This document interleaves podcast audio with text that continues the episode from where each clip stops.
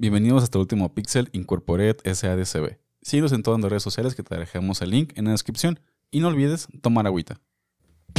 Deja todo lo que estés haciendo. Y escucha muy bien, que ya va a empezar. Hasta el último pixel.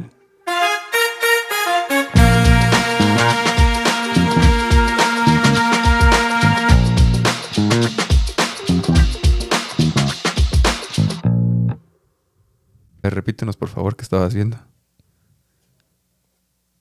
Repítelo. ¿Qué quieres que repita? Pues, ¿qué estabas viendo? No sé, tú dime qué estabas viendo.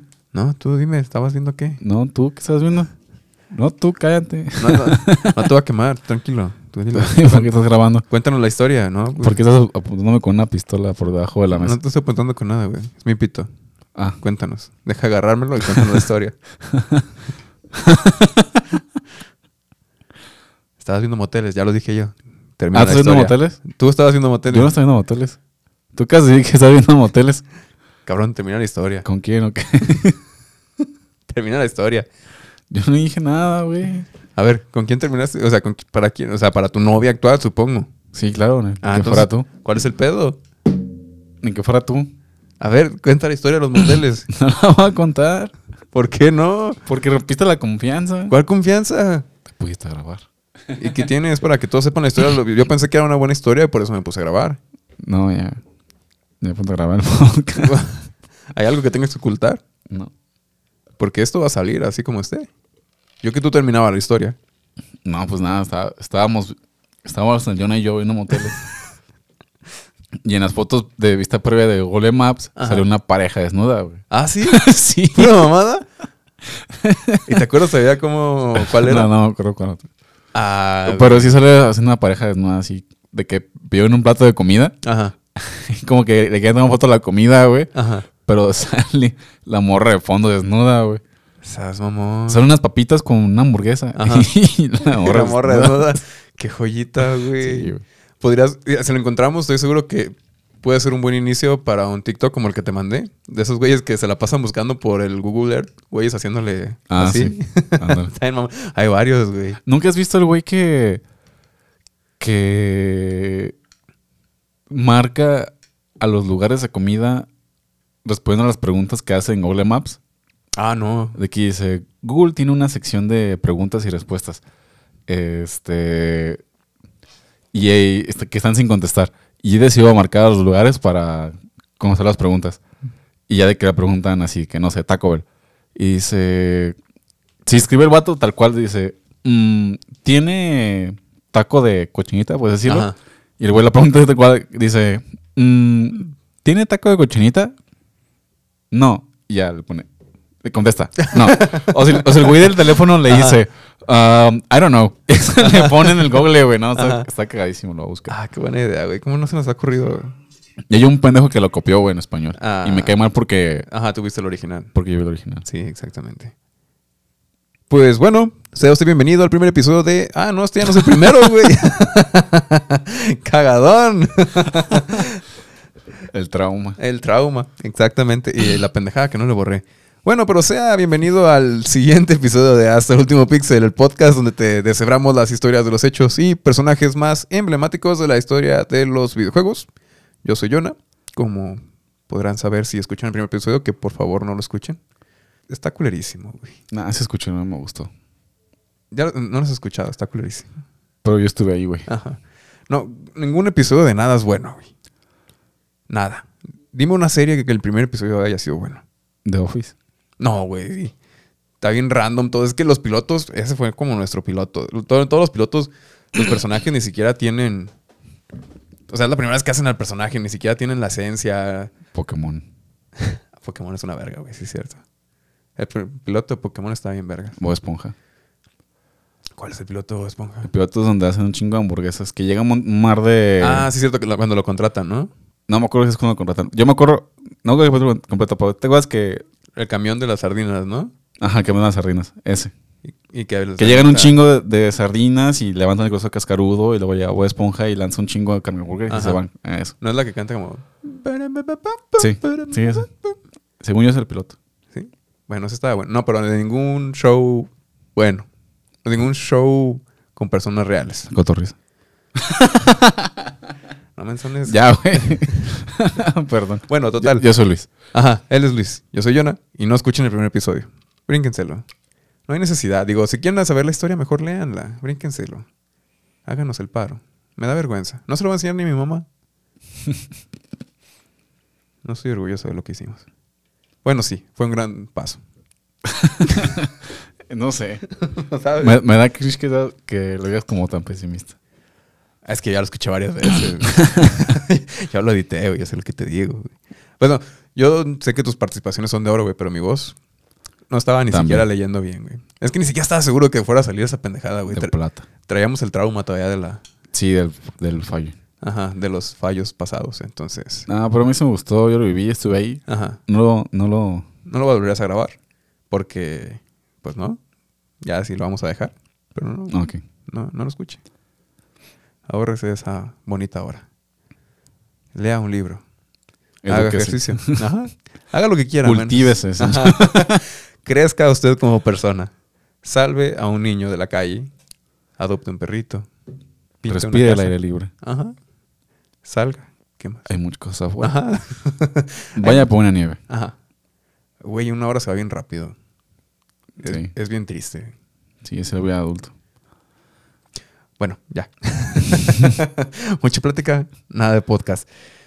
Este bonito y segundo episodio va clavado hacia, pues, el primer fenómeno, pero, o sea, fenómeno mundial, o sea, con todo lo que incluye ser un fenómeno, de un videojuego. La primera vez que algo rompió esquemas a nivel mundial y, eh, pues, cambió paradigmas. Bueno, todos van a cambiar paradigmas, pero este fue The Chosen One. El mero bueno. Ajá. Si sabes. Mero mero camotero. ¿Sabes quién es? ¿O sabes qué, qué son? Tienes que saber, te dije. El Gálaga. No. Ah, el Gala, güey. No. Juegazo. güey. Es el... Yo sé, yo sé, espera. Ajá. Space Invaders. Sí, güey. ¿Cómo te haces pendejo? sí, bueno, este eh, segundo episodio va dedicado a Space Invaders. Espero que les guste. Y si no les guste, ahí nos pegamos un tiro. Pues bueno, ¿estás listo para la lección de historia del día de hoy? Claro. ¿Qué esperas de esta clase? My body is ready. Qué bueno, pero ¿qué esperas? Pues... Pues quisiera saber cómo, cómo empezó Space Invaders. ¿A quién se le ocurrió la idea de hacer que unos aliencitos cayeran y te dieras una navecita que los tuve que matar? Quiero un comentario más profundo, por favor. Déjate esas mamadas de comentario de base nomás para llenar la hoja de tu presentación. Me gustaría saber el, con- el contexto social y cultural en el cual se desarrolló Space Invaders. Sé, sé que fue hace un par de años, quizá en los ochentas. Ajá. Y yo creo que tuvo mucho impacto cultural, ya que pues siempre ha tenido un estigma en los videojuegos. A la fecha pues ya ha sido reduciendo, pero Ajá. en ese entonces pues iban despegando, ¿no? Entonces yo creo que el impacto tanto sociocultural, neoliberalista que tuvo el juego, pues va a estar interesante. Ok. no sé si te puedo responder eso, pero me gustó tu, tu desemploye ante la pregunta. Thank you. Pues bueno, el género de los matamarcianos es ahora casi de nicho. Hoy contamos con muchas variaciones en este género y para todos los gustos, pero tanto la cantidad de juegos dedicados a este como la gente que aún los consume ha ido bajando en comparación con otros géneros. Pero hubo una época donde estos reinaban. Hicieron ricas algunas empresas y amenazaron con generar una crisis monetaria en un cierto país. Hoy les traemos la historia del juego que no solo posicionó a los shoot 'em up, sino también fue el primer fenómeno mundial al que el planeta estuvo expuesto. Esta es la historia de Space Invaders y el nacimiento de los matamarcianos. Esta historia comienza con directamente el héroe en turno. Toshihiro Nishikado nace el 31 de marzo de 1944 en Osaka. De niño ya tenía dotes de creatividad. Se menciona que en sus tiempos de escuela pertenecía a un club de magos donde desarrollaba y ponía a prueba algunas de sus germinantes habilidades. Para cuando llegó el momento de decidir qué haría con el resto de su vida, su camino se vio dirigido a la ingeniería en electrónica. Una vez que se graduó de la Universidad de Tokio siendo todo un señor ingeniero, su primer trabajo fue en una empresa dedicada al audio, donde su papel fue ser un ingeniero de sonido. Será culero que hubiera sido el que barre, ¿no? Pues quién sabe. Haber sido el güey que saca las copias. La vida es difícil, güey. Es japonés, güey. No tiene nada difícil. Ay, todo como le mamas la verga a los japoneses, güey. No puedo, no, pasan- no tienen, güey. Pero también la pasan difícil. ¿Cómo? Su cultura es muy competitiva. Pues por eso. Por Pues eso. son vergas, porque. Ajá, pero pues no todos están listos para los chingazos, güey, y sufren. Bueno. Por favor, guárdale respeto. Sí, pues por eso hay un bosque.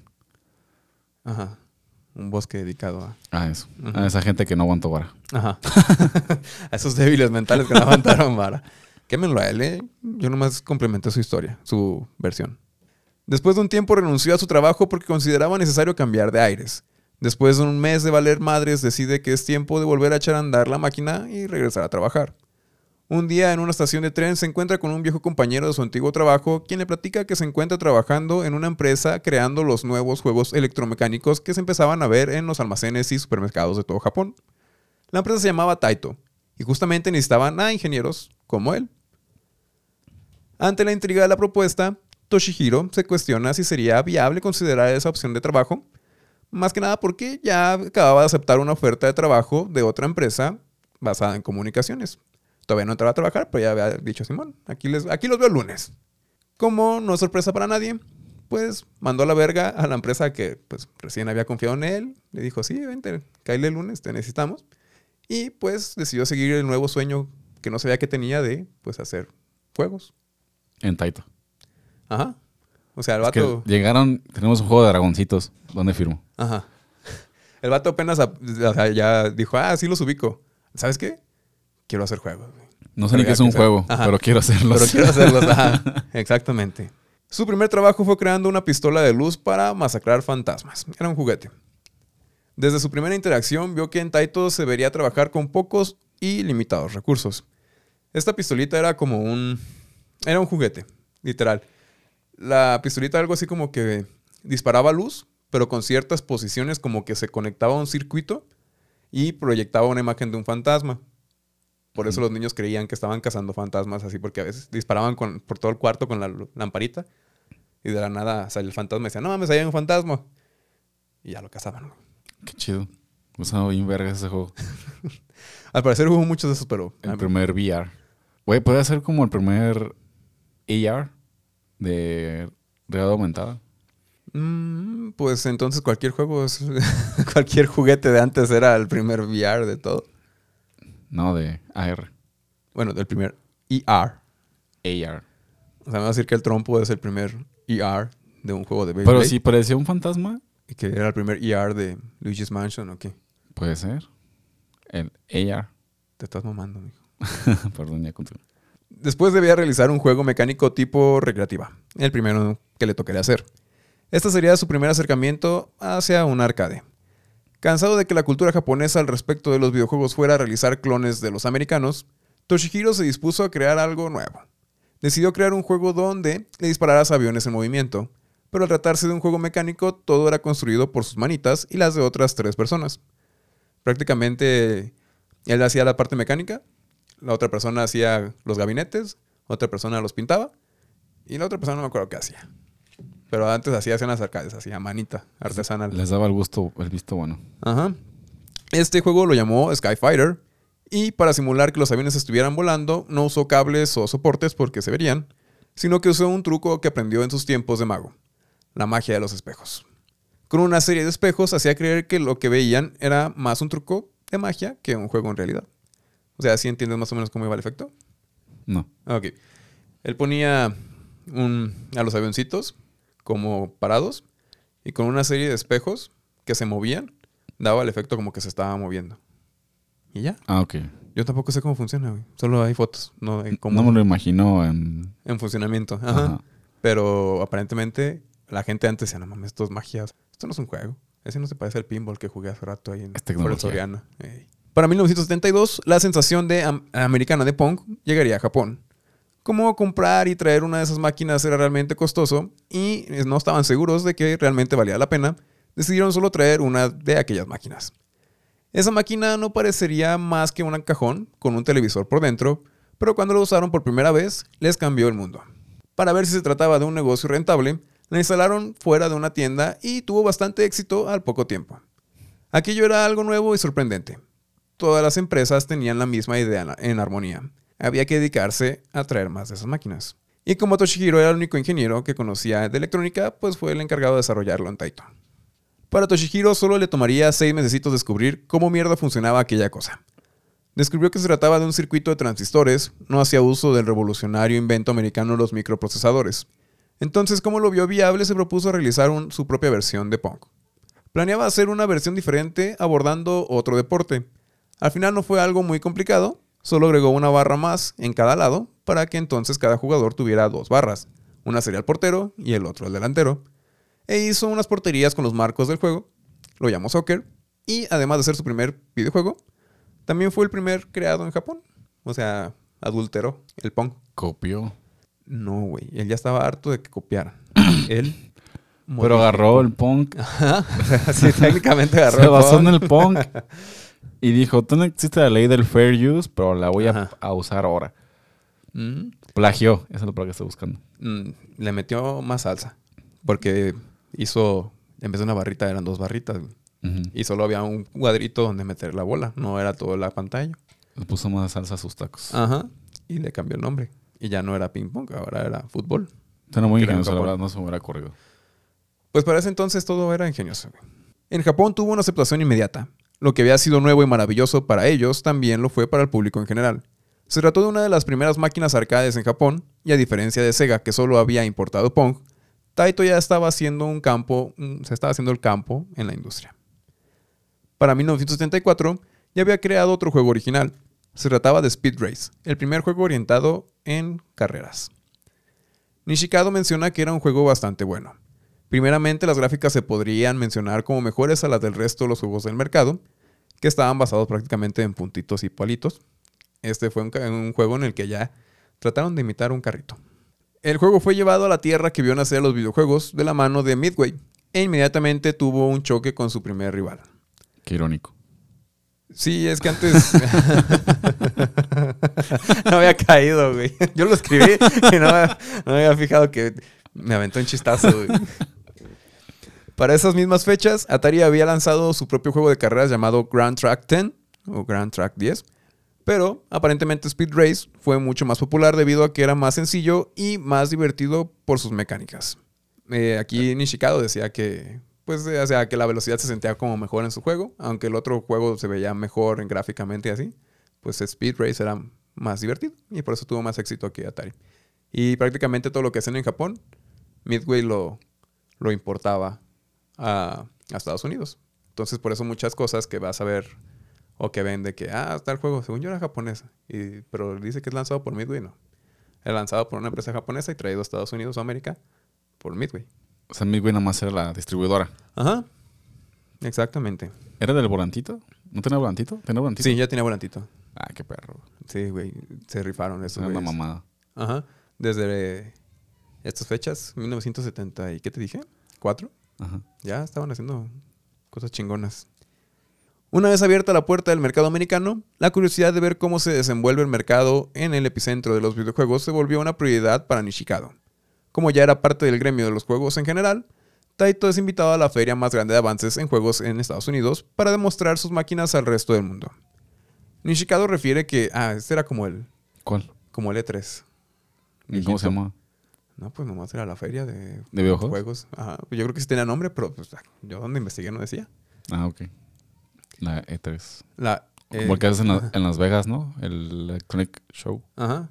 Ah, el antecesor de todos estos. Es que también era de juguetes y cosas así.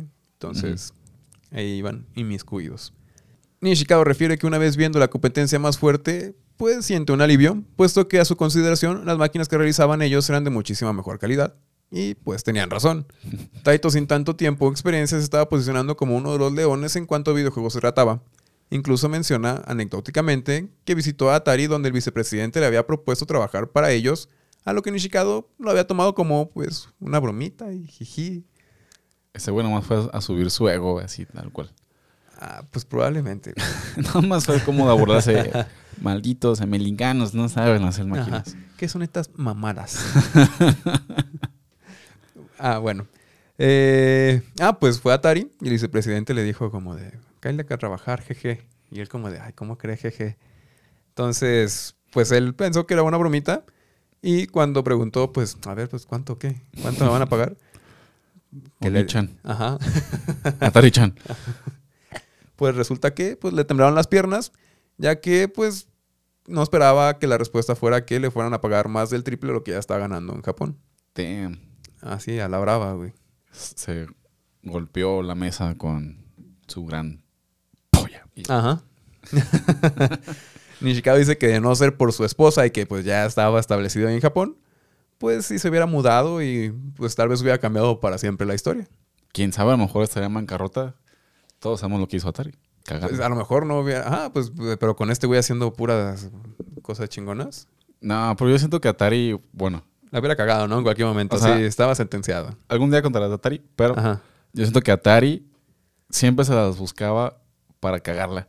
Se quería tanto, Ajá. se quería, se quería tan vergas que se confiaba. Es que eran, Por eso. eran unos morritos, hippies, marihuanos, eh, que siempre estaban haciendo fiestas y por alguna razón se hicieron ricos, güey. Pero Sí, eran pues, unos pendejos. Como los de. Netflix. Eh, pero ya, ya estamos en la actualidad, ya, Sí, sí, sí. ya hay más cosas que impiden que avientes toda la chingada. Y antes no. La recesión económica. ¿Algún otro comentario así de profundo? Ah, no, dale. Sale. Ah, esa sensación de superioridad le dio un impulso en el aspecto de intentar siempre ser la punta de lanza en cuanto a gráficos y calidad de construcción. Por calidad no decimos tal cual como durabilidad o materiales, sino pues en aspectos técnicos. O sea, eran más fluidas, corrían mejor, estaban más potentes, por así decirlo. Así fue como Taito se posicionó como uno de los primeros exponentes en el tema de desarrollo. Aparentemente, todo fluía bien en Taito. No había tenido ni un superventas que rompiera el planeta, pero al menos se encontraban ganando como siempre. Belinda, 2010. 2008. No. Todo perfecto, ganando, como siempre. Ganando como siempre. Esa. Para 1976, Atari lanzó uno de sus más grandes éxitos, que llamó Breakout, que dejaba pendejo a cualquier juego de Taito en ese entonces. ¿Cuál es el breakout? A eso voy. Ah, El juego de Breakout era simple. Era un Pong en vertical donde una pala direccionaba a la pelota que tenía que destruir uno por uno los ladrillos que se encontraban en la parte superior de cada nivel. ah está bien verga ese juego, güey. ¿Ya cachaste cuál es? Sí. Güey, es el antecesor de Candy... de- Del Arkanoid. de- no mames, el antecesor de todos los jueguitos que tu mamá juega que ya van en el nivel 789. Que Ah, son está bien con brujitas y eso, sí. Es, Es el antecesor de los TikToks de un güey haciendo un juego súper complicado y de fondo pone güeyes llorando cuando no latina. Ah, cabrón, yo no veo esos, güey. Chale. ¿Qué Olvida eso. ¿Qué te la pasas viendo? ¿Me tengo que preocupar? Tal vez. Pues sí, o sea, es, es ese jueguito, güey. Ese jueguito en el que juegas a tumbar los ladrillitos uno por uno. Sí. pum, Ah, no, pum. Sí, güey. O sea, todos lo hemos jugado, todos lo hemos amado. Un Tetris con Pong. Algo así. Pues prácticamente. O sea, dijeron, pues ¿qué nos funcionó otra vez? Pues el Pong. Ah, pues hay que hacer otro Pong. Y ya. Y le salió eso. Ante el público en general, este juego fue un éxito. Pero la persona que más se había impresionado era Nishikado. Y no porque fuera un ostentoso avance te- tecnológico o la novena maravilla. ¿Cuántas maravillas son, güey? Siete. ¿Seguro? ¿Del viejo mundo? Sí. Es que ya me perdí con eso, güey. Yo busqué y me perdí más. Son siete maravillas del mundo. A ver, dímelas. El templo de Zeus. Del viejo mundo. El templo de Zeus. El jardín de no me acuerdo quién chingados. El Olimpo. Ah, no me acuerdo. El Olimpo. Las pirámides de Heish. Ajá. Y otras. Y otras. Varias. Ajá. McDonald's. No. Tu prima. Ah, lo que había atrapado tanto a Nishikado fue la simplicidad del juego. Breakout no tenía gráficos deslumbrantes, mecánicas innovadoras o un sistema complicado de fabricación. Simplemente era muy divertido y la gente pues valoraba eso. Eso le abrió los ojos a Nishikado respecto a que no necesitaba hacer juegos más potentes o mejores gráficamente. Con la lección aprendida, Nishikado se propuso ahora crear un juego que combinara todo lo que había aprendido. Su nueva obra le traía dos complicaciones. No tenía la idea del juego que quería hacer y no tenía los materiales para hacerlo. En cuanto a la herramienta que necesitaba, los juegos nuevos en el mercado ya estaban siendo fabricados en base a microprocesadores y su desarrollo se realizaba en base a programación por computadora. Taito solo tenía la experiencia de que uno de sus juegos, cuando fue exportado por Midway a Estados Unidos, fue adaptado a microprocesadores. Con eso se infiere que nunca habían desarrollado un juego de esta manera. Esas computadoras solo se encontraban en América, por lo que comprar una con las características que necesitaban era algo bastante caro, sin contar el traslado y pues lo que conllevaría. Como cualquier otra persona normal hubiera pensado, se puso a hacer su propia computadora al cabrón. Y, Claro. Ajá, o sea, si no- Clásico, o O sea, sea. aquí no hay computadoras, pues yo me chingo la mía, ¿no? Sí, claro, o sea, es típico. Te falta algo, en vez de pedirlo de Wish, Ajá. lo haces tú. Me lo chingo. Y pues antes no había tutoriales del proto, güey, ahí de... Antes no había un morrito de 5 años que, que tenía el tutorial perfecto para tu problema. Entonces, pues, mm, más mérito, ¿no? Sí, es japonés. Ajá. Todos los japoneses. Tienen que compensar algo, güey. Tú tienes que compensar algo, güey, destacándolos. Solo fue necesario traer los procesadores desde América, el resto fue creado, ensamblado y programado por esta persona. Después de crear su propio computador improvisado, se dispuso a crear su propio lenguaje de programación. Digo, pues también, si ya te hiciste tu computadora, pues ni modo Claro. que no hagas un... sí, sí, Todo el mundo hemos hecho eso, ¿no? En la escuela nos enseñan a hacer eso. Claro, o sea, tijeras uno. Programación espa- español dos. lecturas, con la lectura Ajá. de Beto el Teto, ¿cómo? Beto el changuitos- Chato. Ajá, Tato el Chato. Y había unos changuitos con botas, güey. Había un conejito que, que comía frijoles negros y se hizo negro. ¿Ah, sí? Sí, ¿nunca lo leíste? ¿Y qué moraleja dejaba eso? También el- de un güey que era de hule. Eso sí me suena. Pero yo me acuerdo más de lo de los changuitos, güey, que era como una cancioncita. Eran changuitos con botas. No me acuerdo. Ah, verga. Esa es Dora Exploradora, güey. No, güey, te prometo, había unos changuitos, eran tres. Y luego, no me acuerdo, güey. Sistema binario. Ah, sí, también, güey. Sí, cierto. Código binario. Código binario 1, 2 y 3. Y avanzado No, güey, en no. cuarto de primaria. Código binario 0 y 1. Ah, sí, es cierto, güey. Perdón. Es que ya se me olvidó, güey. Es, Qué pendejo. Es que no fui a la primaria, güey. Me dediqué a hacer podcast. No sé hacer nada, güey. Todo esto le llevó alrededor de seis meses para tener a punto todo lo necesario para poder desarrollar su nuevo juego. ¿A ti cuánto tiempo crees que te hubiera llevado? Fácil, güey. Tres mesecitos. Ya. Tres me- a menos, o sea, este güey era un pendejo, tú eres Sí, de- pinche reta. RPG Maker, güey, sin pedo. en tres meses. Estaba difícil, güey. Intentaste hacer. Tú, tú sí hiciste un juego con RPG Maker, ¿no? No, no hice nada. Intenté, como todos. Ajá, pero claro. no, no hice nada. Te descargaste tu paquete, dijiste, yo voy a hacer el mejor juego del mundo, todos me van a quedar pendejos. Sí, yo dije, voy a tomar lo mejor del Final Fantasy Ajá, y de este juego que me acabo de descargar pirata ajá. y voy a hacer mi propio juego y nada, está bien cabrón, güey. Yo, un morro de 15 años, me voy a romper la madre a todo el mundo. Ajá. Sí, Un morro de 15 años que no, que no sabía ni programar, ni apenas sabía usar la computadora, ya quería hacer un, un juego en RPG Maker. Y tal vez lo habías logrado, güey, no te diste la oportunidad, no creíste en ti. Sí, me pasó muchas veces. Ahora quedaría pendiente el asunto de diseñar el juego. En un principio, tenía que definir la idea del juego, pues como cualquier cosa, ¿no? No vas a cagar sin tener ganas de cagar y tener la idea de cagar. No has pasado sin guarache. Ajá. La base de lo que quería hacer no llevó mucho problema. Tenía pensado un juego inspirado en Breakout, pero llevarlo al siguiente nivel. O sea, otra vez copiarse, güey. Bueno, basarse, inspirarse. Pinches japoneses. Güey, estaba difícil la situación. No sabían lo que era la creatividad en ese entonces. no sabían ni que era un microprocesador. Para empezar, güey. No tenían computadoras, entiéndelos, güey. Estaba dispuesto a crear algo nunca antes visto, aunque no se vea cómo. La idea era, la idea era un juego donde te encargarías de eliminar a tus enemigos desplazándote en una línea horizontal desde la parte baja de la pantalla, como si fueras la base del breakout. Pero con la diferencia de que los ladrillos serían pues a unos entes vivos que se moverían pues también en una línea horizontal y pues después se le ocurrió la idea de que se te dispararan y se acercaran hacia ti. Tenía planteado que los enemigos fueran tanques en primer lugar, pero por cuestiones de diseño, ya que los tanques tienen un cañón inclinado, no tendrían o no podrían apuntar directamente hacia el jugador. Eh, Entonces, pues lo decidió cambiar por aviones. La cuestión con los aviones es que la tecnología y el diseño no le daban para más y no podían recrearlos adecuadamente.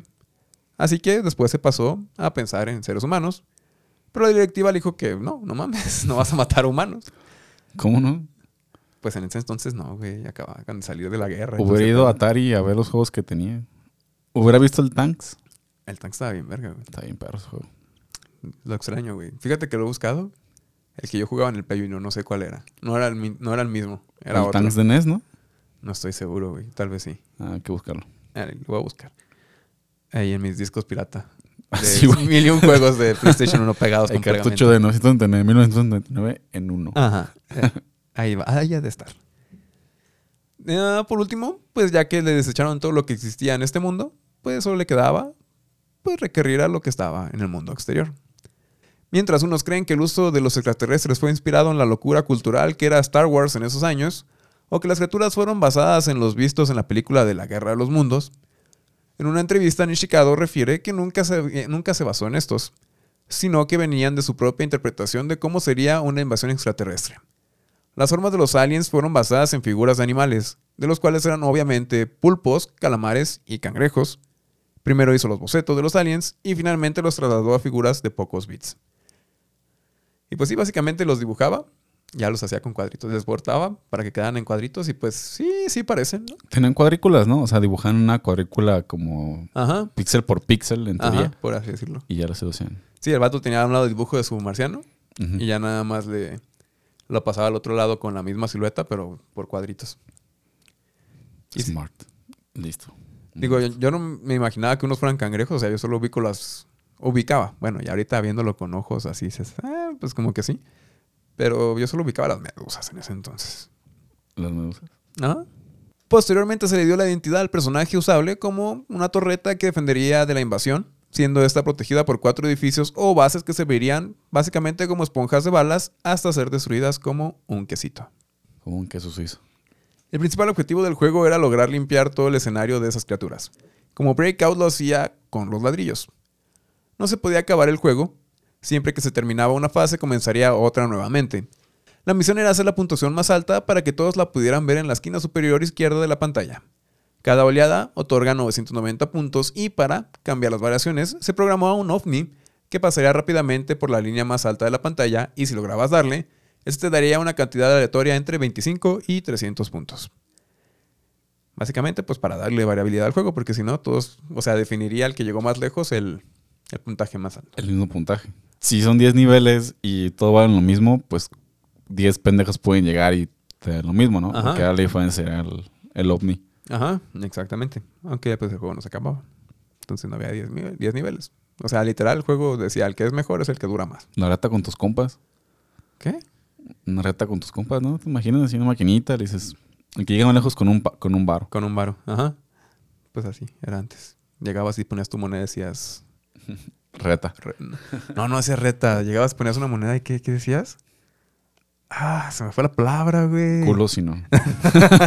Ábrete a la verga. Culo sin No. rogar. Ahí decías como... Aparte.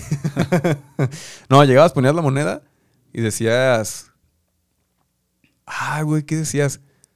no me acuerdo, güey. Dejen en los comentarios si alguien está escuchando esto. Por puro milagro de Dios. Ahí pónganos qué decías. Güey, si tienes más de 30 años, a huevo vas a Sí, qué decía. O sea, yo es- me sabía la palabra, pero se me fue, güey. Pero bueno, ahí, porfa. Mamá, papá, pónganlo. Háganme el paro. Ayuda.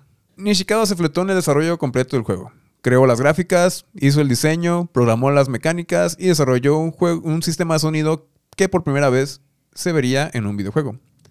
En ese entonces los juegos eran monocromáticos y sin sonido, o con una música de fondo proveniente pues de la máquina en sí, pero no del juego. Pero para este juego, Nishikado hizo un sistema de audio hexadecimal, el cual constaba, con un- con- constaba de un pitido por cuatro tiempos que marcaba el paso de los aliens. Conforme menos aliens quedaban y la velocidad también aumentaba, el ritmo de la música también escalaba a ese ritmo. Prácticamente pasaba de un sonido lento como de un... Y ya cuando sentías que te iba a cargar la verga, ya era un sonido como de un... Sí, ¿no? Sí, sí, siento que me voy a cagar la verga ahorita. En cuanto a esto de la velocidad que aumentaba, resulta que se trató de una hermosa coincidencia. Nishikado observó que la sobrecarga del microprocesador, debido a la cantidad de marcianos en la pantalla, hacía que el juego fuera lento, y conforme se eliminaban aliens y se eliminaban los sprites de estos, el juego era más fluido y rápido. Sin querer tenía una dinámica que le añadía magia y sabor a su juego, por lo que solo la pulió para que no pareciera pues un errorcito ahí del juego. Qué vergas, ¿no? Sí, ¿Sí? sí, ¿Nomás sí? sí, ingenioso. O sea, no sé qué decirte, güey. Pues sí, está chido, güey. No me acuerdo cómo, cómo era la musiquita del Space Invaders. No, no, no era musiquita, güey, era su sonido nada más. No, ya sé que no. O sea, ya sé que no era la musiquita, pero no me acuerdo cómo era. Con el juego terminado solo faltaba ponerle pues un llamativo nombre. La idea principal de Nishikado era llamarlo Space Monster, pero la directiva no le parecía muy bien ese nombre, por lo que se lo cambiaron a Space Invader. Nishikado menciona que si el nombre se hubiera quedado como Space Invader, no hubiera pasado nada. Al final era el mismo número de letras y solo tendría que cambiarlas en la programación. Pero a sus jefes le mamaba complicar la vida, entonces le dijeron, pues hay que ponerle Space Invaders. Y esa pequeña S hizo que tuviera que modificar todo el juego. Otra vez se metió la programación, es un cagadero para poder ponerle la S al final. Para tenerlo terminado, el desarrollo le tomó tan solo cuatro mesecitos. O sea, seis para hacer la computadora y cuatro de desarrollo. En diez meses ya O tenía... sea, en un año ya tenía. Menos de un año ya tenía el putazo ahí. O sea, en un año tenía su unicornio ahí. Ajá. Las reacciones de los mismos miembros de Taito fueron divididas. Por un lado estaban los que apoyaban el juego y les encantaba jugarlo. Se menciona que en ocasiones estos mentían pidiendo permiso para ir al baño, pero en realidad se dirigían a jugar Space Invaders y había algunos que no regresaban. Qué cagado. El otro lado pensaba que el juego no funcionaría y la principal razón de su contraria era que lo consideraban como algo muy difícil. Algunos no eran capaces de eliminar la primera fila de aliens, por lo que pensaban que la gente se enfadaría y lo dejarían. No estaban del todo equivocados, el juego sí era bastante difícil para la época, requería de precisión, velocidad y experiencia, cosas que se adquirirían con el pasar de las partidas. Y hasta la fecha, güey. Sí, o sea, claro, mientras más gastes, mejor. Ajá. No, también todavía está difícil. O sea, te- si te pongo a jugar Space Invaders, te van a matar relativamente rápido. No sé, has visto que hay, una arcade en el Recorcholis que es Space Invaders. Me Ha mejorado. Sí, sea, mejoró, pero con más colorcitos y así. Entonces, el otro día la jugué y está bien cabrona. Sí, ahora imagínate ahorita con las dinámicas de ahorita, la dificultad de ahorita y todo ese pedo. Sí, está más sabroso. Pero supongo que también más entretenido. The Space Invaders Experience. Con el juego terminado, pues solo quedaba probarlo. Se instalaron en puntos estratégicos de prueba en Japón, donde el juego tuvo una bienvenida, pues desanimadora. Pasó casi sin pena ni gloria. Parecía que el lado en contra del juego tenía razón, pero ya se contaba con el juego, así que pues, ah, pues ya hay Ni que modo. lanzarlo. Ajá. Ni modo.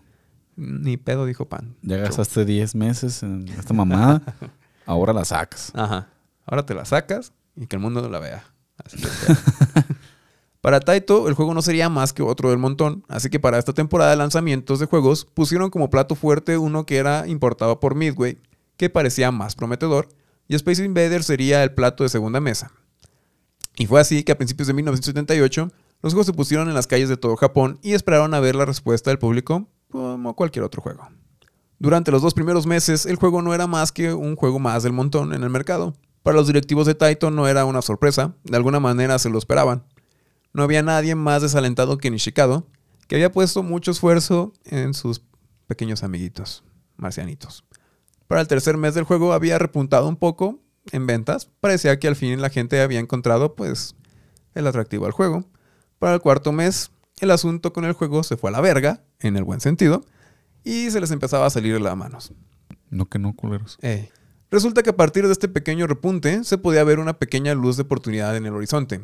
Esa luz era un tren bala que venía a velocidad del sonido a estrellarse en la cara de los detractores de este juego. Nadie esperaba el evento masivo que se venía. Japón no estaba listo para la fiebre de los invaders. La gente estaba loca por el matamarcianos. No tardó mucho en que se volviera común que la gente esperara horas para jugarlo. Las máquinas de Space Invaders comenzaban a venderse más rápido que la producción de las mismas. Para los seis meses se puso en duda que pudieran ser, que pudieran sostener la demanda de las arcades. La producción se vio acelerada para tratar de mantener y o rebasar la demanda. En cuanto a dinero generado, se menciona que cada máquina generaba tanto dinero para los propietarios que conseguían la inversión de al término del primer mes. Wow. En putiza.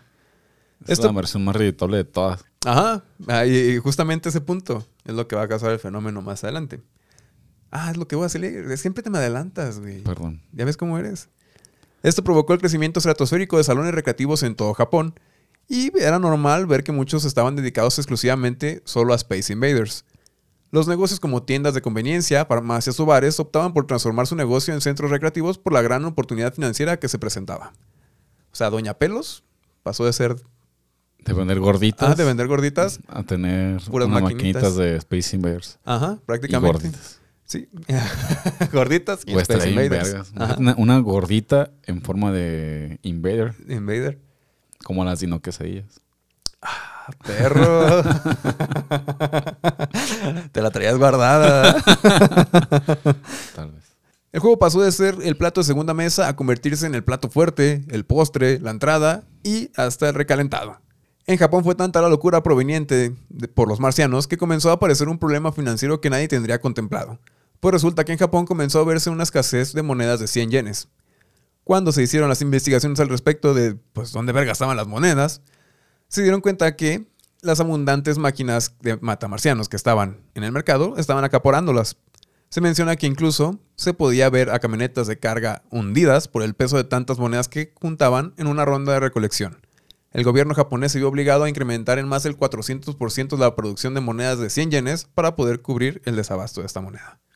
Wow. O sea, hasta- hasta desfalcó al banco. Ah, sí, o sea, la gente no podía comprarse un bubaló porque no había monedas de 100 yenes, güey. No podías ir a la tiendita a pedir cambio de uno de 500 comprando un chicle porque no había monedas. de yen. Ajá. No había 100 yenes para mm, lo que sea. Wow. Sí, pues prácticamente, pues eso, güey. O sea, literal hay fotos de las camionetas así, en diagonal, güey. O sea, imagínate una Nissancita, así, pero así, levantada del frente porque traían un putero de monedas. güey. Pues fue por el güey que subió las monedas, güey. No mames. El que las Piensa contaba, en la güey. columna de ese cabrón. Ajá. Nah, pero ya maquinitas para contar monedas. Ah, no estoy seguro, güey. Eran los 80. ¿Tú crees que ya había? ¿Tú, tú crees que estaban pendejos? Son japoneses. Güey, apenas tenían computadoras. ¿Tú crees que ya tienen máquinas Ah, de sí, contar cierto. monedas? Todavía no conocían a IBM. Mm, mm, mm. Para la primavera de 1978, Taito ya se encontraba negociando con Midway para exportar su producto. Keith Egging, quien era el vicepresidente de desarrollo de proyectos de la filial de Taito en Estados Unidos, quiso probar el juego. Lo puso en un bar de prueba en Colorado y la respuesta fue favorable desde el principio, pero no lo suficiente para detener las negociaciones con Midway y convencerlos de a encargarse de pues ellos la venta, o sea, no decirle a Midway, decirles de que no, saben que nosotros mejor vamos a traer el juego. No como normalmente lo hacían de que Midway traía el juego de Japón Ajá. y lo adaptaba. O sea, o sea, un güey puso la maquinita para ver si pegaba y no necesitaban a Midway. Ajá. O sea, el vato lo intentó, Ajá. pero vamos a ver si lo logró. ¿Tú crees que lo lograron? A ver. Egging replicaba que podrían vender decenas de miles de esta máquina en Estados Unidos, pero los directivos de Taito en América se limitaron a decirle, no se puede vender tanto. Y pues cerraron el acuerdo con Midway. Esto sucedió justo antes de que empezara la locura en Japón. Pronto se dieron cuenta que habían hecho un cagadón. Pobre güey. Ah, Imagínate, por no le hicieron caso, güey. O sea, sí estaba el Kate, güey, corriendo a la oficina así Ajá. como, no, güey, no firmes el contrato. Y habían firmado el contrato. Ay, de que, estás pendejo. ¿Cómo crees que va a vender esa mamada tanto? Así, yo, motherfucker japonés. Ajá. Para octubre de 1978, el juego ya estaba en las calles del país de las barras y las estrellas. A diferencia de Japón, el juego fue un putazo casi instantáneo. Y como no, pues si es el país de, pues, de los balazos y las guerras y toda la chingadera, pues les mamó, güey. Era combinación perfecta entre navecitas, aliens, explosiones Y balazos, güey. y balazos. La locura que pasaba en Japón se replicó en Estados Unidos. La fabricación de las arcades se veía rebasada por la demanda.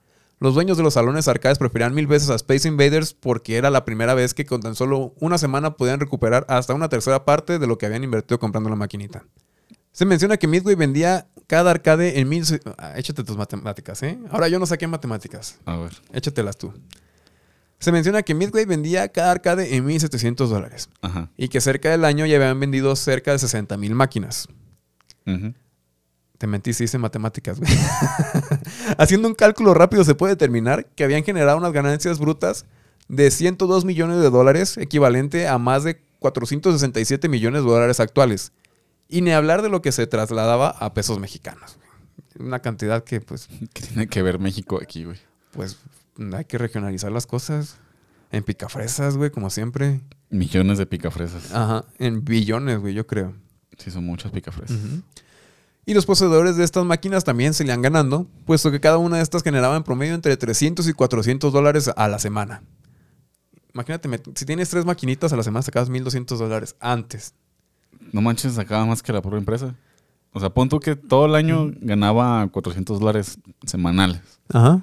Y ya es, pues al mes sacaba 1.100 dólares por 12 meses. 19.200 dólares en un año, güey. Bueno, claro, suponiendo que él se iba a mantener la curva de... Del, Del boom, juego. ajá, de la fiebre. Sí, no es tanto dinero. Pero de todos modos sí fue un putazo. Sí. Algunos meses, gente sacó un chingo de dinero, se fue a Acapulco, no, no se sintió presionada, pidió la piñita que vale como 200 varos, güey, y se la pasó a gusto. Ah, la piñita. Yo nunca me he permitido poder comprarme esa piñita, güey. Yo nunca he ido a Acapulco, güey. Yo tampoco, güey. Hasta ahorita caí. Qué triste. Vamos algo de guayabitos, Eh. cabrón. Sáquenos de pobres, por favor. Obviamente, estas cifras convirtió a la industria de los videojuegos en la más lucrativa y llamativa de todas. Se menciona que en total se habían vendido en el primer año más de 100.000 arcades en Japón, más las 60.000 en Estados Unidos. 160 mil. Sí, espérate. Ah, Perro. A perro. ¿Sacaste matemáticas? ¿Sí sabes? Sí sé, sí sé. Sí, sí sé, sí sé. Pasé con 10. Matemáticas. El fenómeno Space Invaders estaba sacudiendo al mundo. Todo se movió desde que aparecieron. Los inversores dejaron proyectos para dedicarse al tema de los juegos. Todas las noticias giraban en torno a estos. Las personas sentían la necesidad de pertenecer a este fenómeno y había comenzado un movimiento que definiría a las generaciones posteriores. Si tan solo con las cifras que había mencionado anteriormente parecería más que suficiente para que la, para que la descendencia del señor Taito no tuviera que preocuparse por comer tacos de frijol en por lo menos un siglo, no se quedó ahí. Todos querían Space Invaders en sus consolas, por lo que comenzó una lucha por los derechos de la licencia. Pero nadie tenía oportunidad de ganar cuando entró el gigante de América, Atari. Con la intención de mejorar las ventas de la consola doméstica Atari 2600, la cual no estaba siendo del todo redituable para la empresa por la alta cantidad de consolas en el mercado, consiguieron que Taito licenciara una versión para su consola. Prácticamente ocurrió una sinergia inmediata. Entre el furor causado por los aliens y el poder de marketing que tenía Atari en ese entonces, las ventas de la, de la consola se... cotru- Hablé como... ¿Estás bien? ¿Te acuerdas de este morro de los... De... Ay, ¿cómo se llamaban estos pendejos que eran Sí, de, de- color naranja? De la familia. De los Stoneberries. A los Stoneberries. No me sale. A mí tampoco. Prácticamente ocurrió una sinergia casi inmediata. Entre el furor causado por los aliens y el poder de marketing que tenían Atari en ese entonces, las ventas de las consolas se cuadriplicaron en cuestión de días. Ahora todos podían tener el fenómeno en sus casas. Este fue el factor que hizo que Atari recuperara el terreno que peleaba con el resto de empresas que entraron en el negocio de las consolas domésticas. Y sí, en ese momento fue el boom de las consolas domésticas también y todos, todos, todos tenían una consola de casa. Era un buen de consolas. Es como el Zelda del Switch. Ah, sí, o sea, sí, o sea, entre toda la demanda y juegos... Bueno, el. Zelda del, del Nintendo, tú compras el Nintendo por el Zelda. Ajá. Prácticamente fue, sí, fue el primer, video, el primer videojuego que se consideró un Vende vende consolas. consolas. Ajá.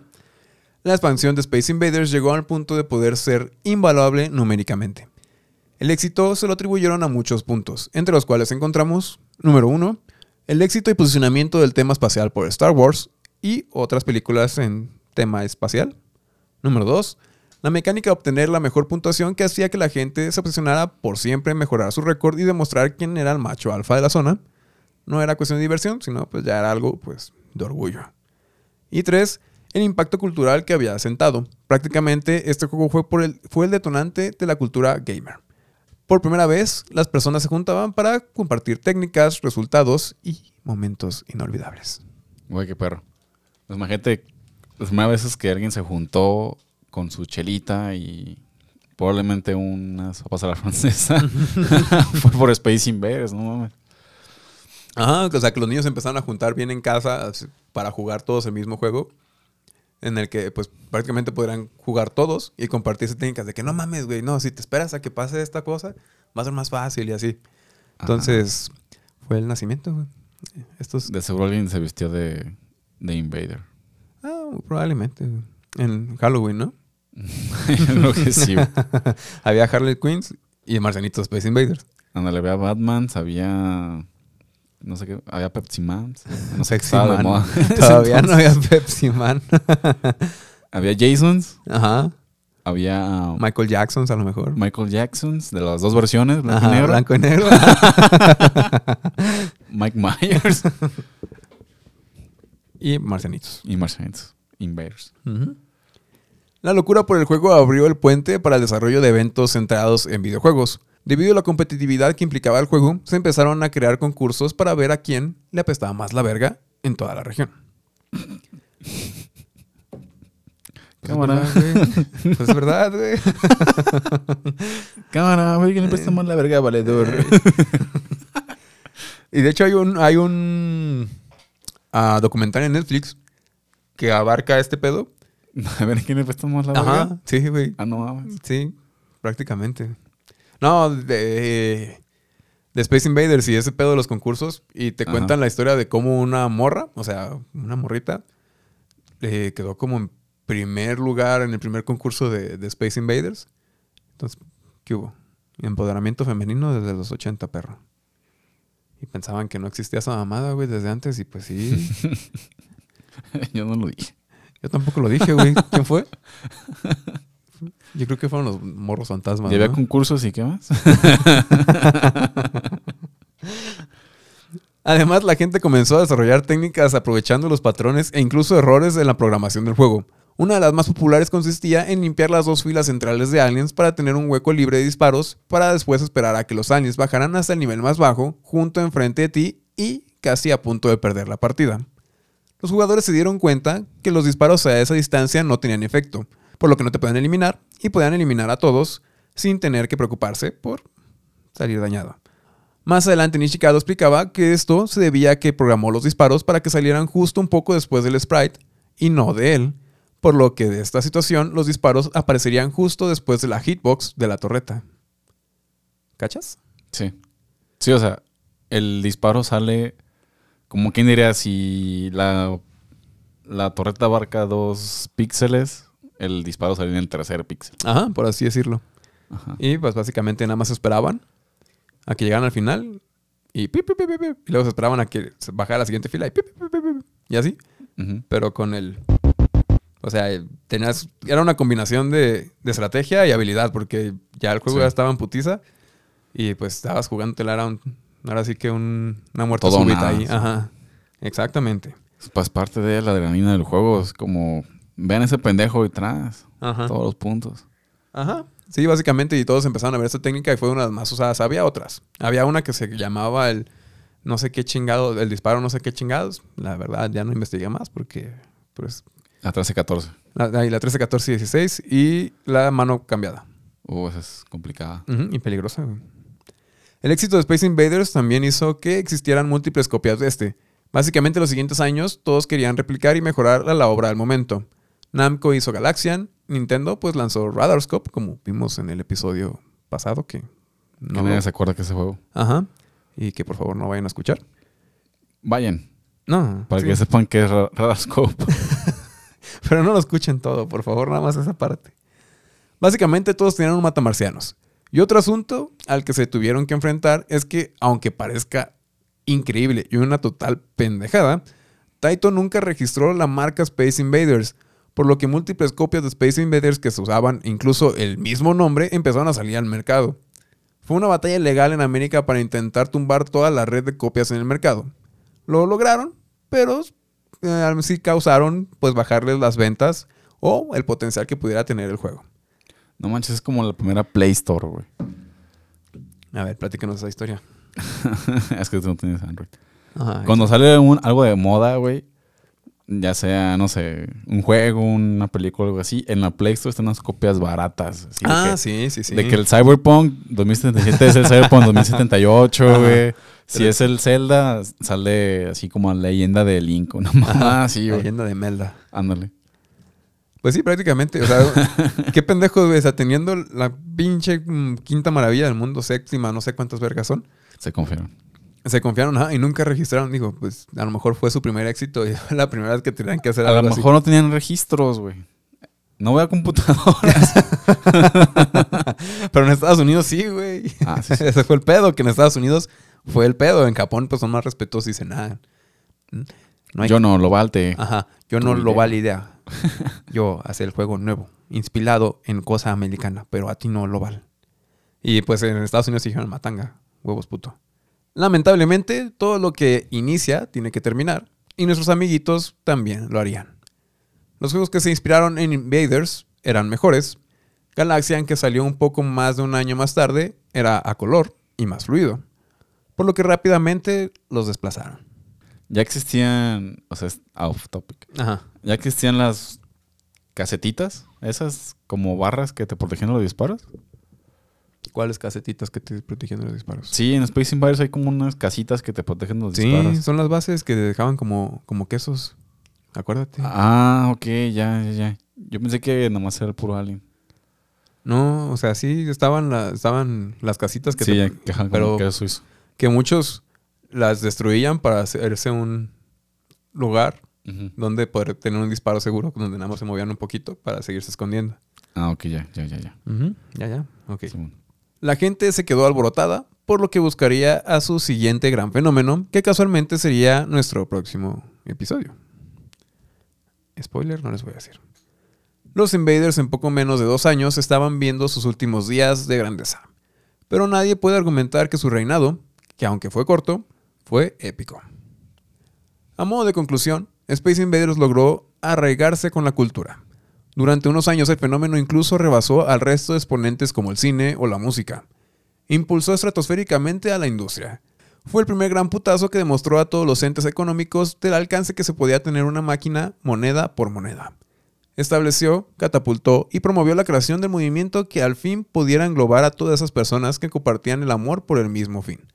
Su impacto abrió un lugar en el espacio para los ahora autodenominados gamers. Nuestros héroes tuvieron un poco más de años de gloria. Toshiro Nishikado se tomó un descanso después de terminar el juego y ver que no había tenido mucho éxito. No le duró mucho, porque en cuanto repuntó el juego lo llamaron de vuelta y lo pusieron a chingarle. Tópale, mijo. Ajá. Tus mamás lo que ocasionan. Ey. Resulta que había acelerado tanto la producción de arcades que para cuando bajó la demanda se empezaron a quedar las, las máquinas.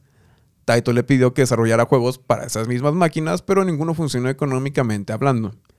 Desarrolló una secuela llamada Space Invaders Revolution años más tarde, que no llamó tanto la atención, por la, la- ya había mucho, ya se había diver- diversificado mucho el mercado, ya había Ya juegos había, de todos. ya había muchos clones, ¿no? También. No, pues ya había todo morocho, ya, ya estaba Mario y todas esas mamás. Entonces, ya había plataformas. Ah, o sea, no había forma de ganarle, pues. No, ajá, exactamente, ya. El mercado ya había cambiado totalmente.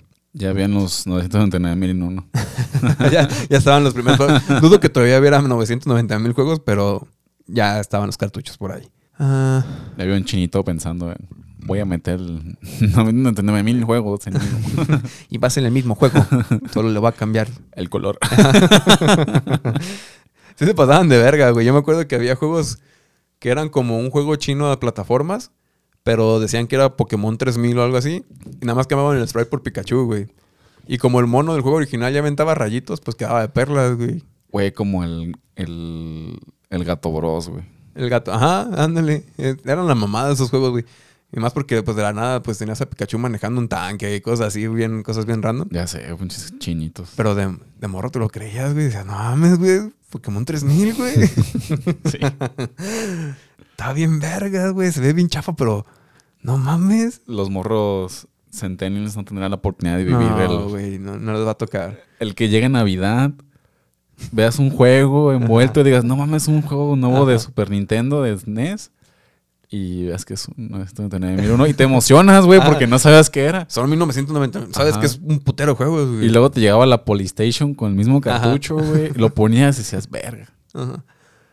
Pura magia. esto es una obra de arte. A la hora lo dejabas, güey, porque te das cuenta Sí, que era el mismo juego 300 veces. ¿No eran como unos que 40 juegos?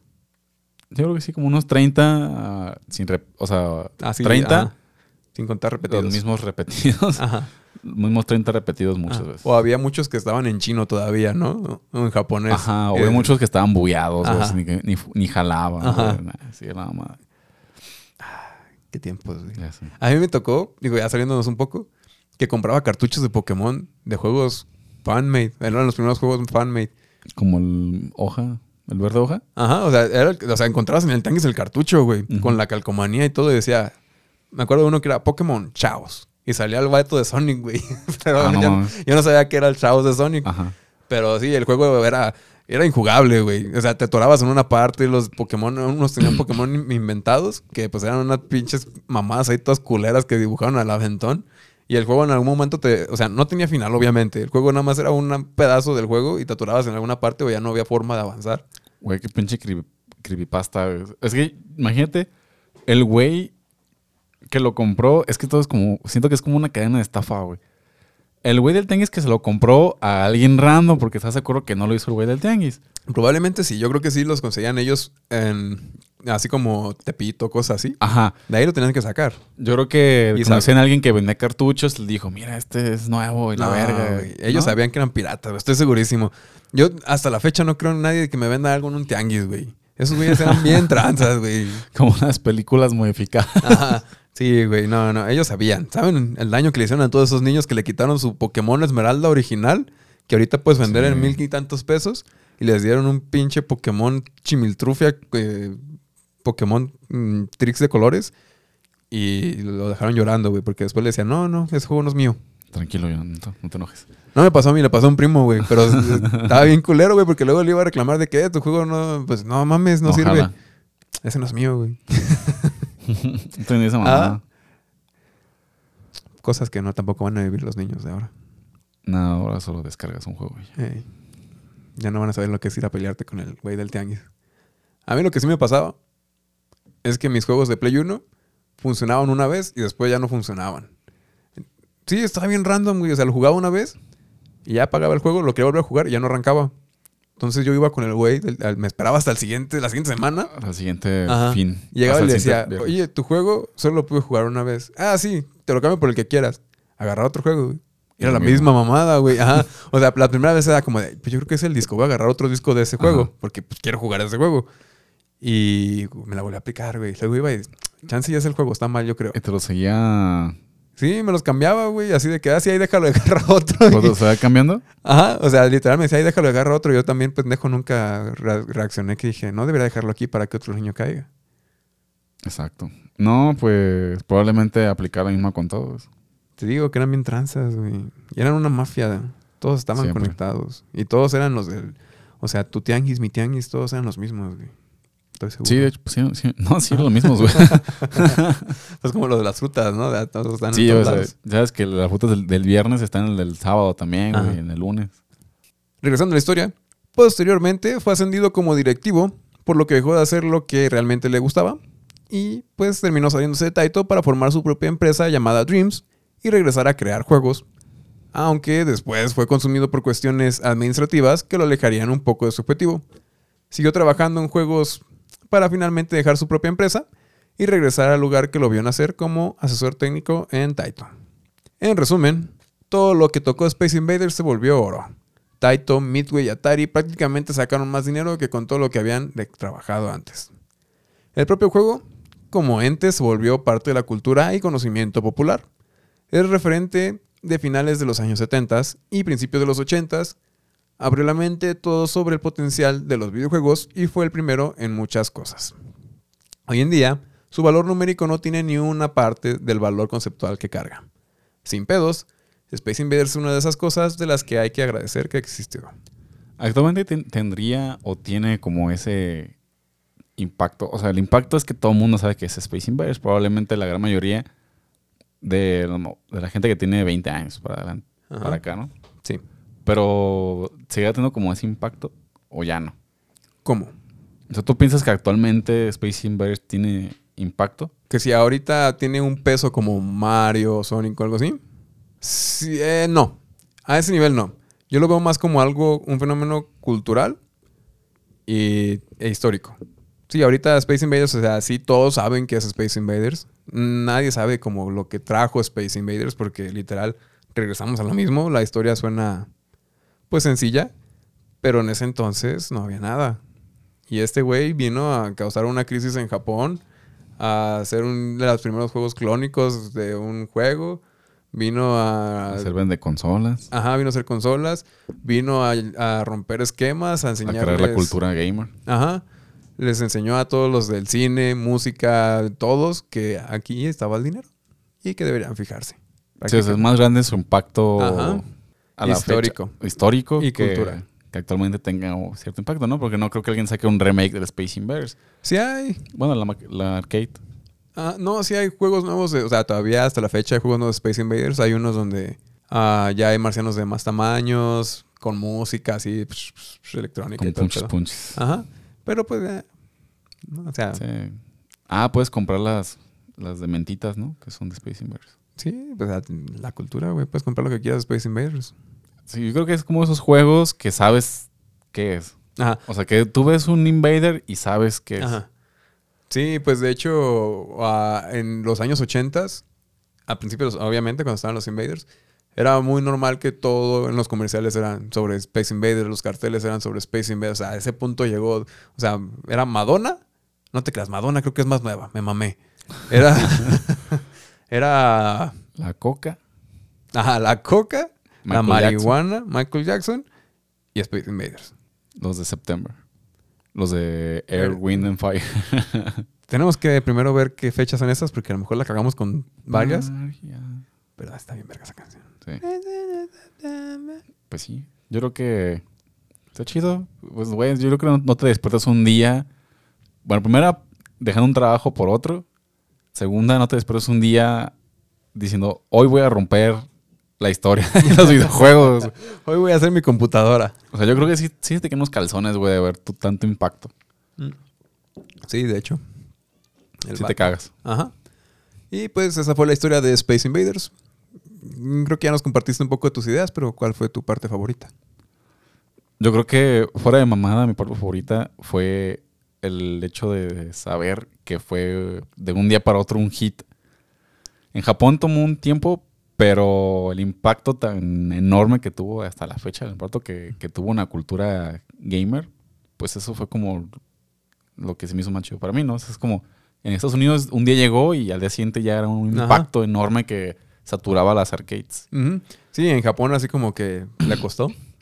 Por cuestiones, pues pueden ser culturales. Eh, Pues probablemente en Japón, como la, la cultura, había muchas más cosas similares y en Estados Unidos no tantas. Eso quiero mm, pensar. No, no había ningún matamarciano. O sea, no había nada No, parecido. pero de arcades. Todo, no, todo era... Punk. Todo era juegos deportivos en ese entonces. Ah, era mucho fifita. Ajá. Era, había puro pinche fifita en ese entonces. Para mí, la parte favorita fue el que el vato se rifó, güey. Se hizo su compu, su sistema de programación y todo ese pedo. Sí, eso es- ¿Tú crees que alguien le enseñó? No, o sea, yo creo que no vi YouTube, güey. ¿Cómo lo hizo? Ajá, o sea, exactamente. ¿Cómo vergas lo hizo? No pagó 100 pesos por un curso en Udemy, güey. Ajá, no mames, neta. Pues yo creo que agarró un libro, güey, algo así, ¿no? ¿En inglés? Porque no había programación en japonés. Pues quién sabe, pues es japonés, güey, pues qué esperabas. Él dijo, por mis huevos, Me va a salir. por mis huevos otakus, lo voy a hacer. Pues sí, como que, güey, está bien vergas. eso. Literalmente dijo, ¿cómo vergas no? Y así, tal cual, culo si no. Alguien Ajá. le dijo, culo si no. Le aplicó. Y güey. lo hizo. Pues bueno, esa... Con eso cerramos el, el capítulo del día de hoy. Recuerden que nos pueden seguir en todas nuestras redes sociales como su último pixel en TikTok, Twitter, Instagram y Facebook. Déjanos sus comentarios y nos vemos hasta la próxima. Chinga tu madre.